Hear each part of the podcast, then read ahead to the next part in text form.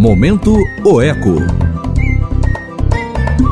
Em mais um capítulo da interminável novela do Código Florestal, essa semana foi aprovada a medida provisória do governo, emitida logo depois que o Congresso chegou a seu texto do Código.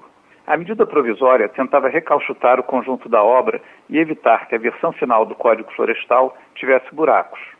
Quando ela chegou ao Congresso, recebeu centenas de emendas que foram apreciadas por uma comissão mista, formada por senadores e deputados. Os debates dentro desta comissão foram ferrenhos e os resultados polêmicos. A última decisão que ela produziu foi a retirada de proteção das margens dos rios intermitentes, aqueles que ficam secos durante uma parte do ano. Essa emenda fez ranger os dentes do lado ambientalista e só foi aprovada com o apoio dos congressistas considerados ruralistas. Do outro lado, o governo queria derrubá-la a qualquer custo. A emenda dos rios intermitentes era o bode na sala. E que bode? Porque para retirá-la depois de aprovada era preciso, pelas regras, unanimidade da comissão. A briga foi grande. Do lado ruralista, os mais radicais eram os deputados Ronaldo Caiado e Abelardo Rupion. A surpresa foi que a senadora Cátia Abreu, também considerada uma ruralista ferrenha, atuou como bombeiro e ajudou a chegar a um consenso.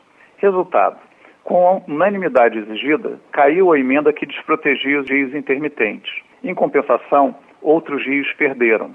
A moeda de troca foi a diminuição em propriedades de até médio porte da área de proteção permanente dos rios com até 10 metros de largura. Ninguém estava feliz, mas saiu um acordo.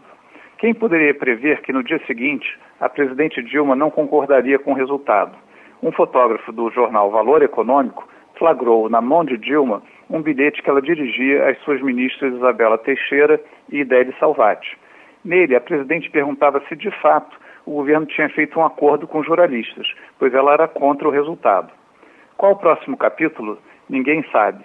Pode ser que Dilma vete artigos da própria medida provisória, que a duras penas acabou de aprovar. Estamos prestes a ver o veto do veto. Aproveitando uma homenagem, sabendo que esta é a última edição do programa Salão Verde, o ECO aproveita para agradecer a equipe que o produz pela parceria que permitiu levarmos nossas reportagens mais longe. Eduardo Pegurier, editor de O Eco, para o Salão Verde.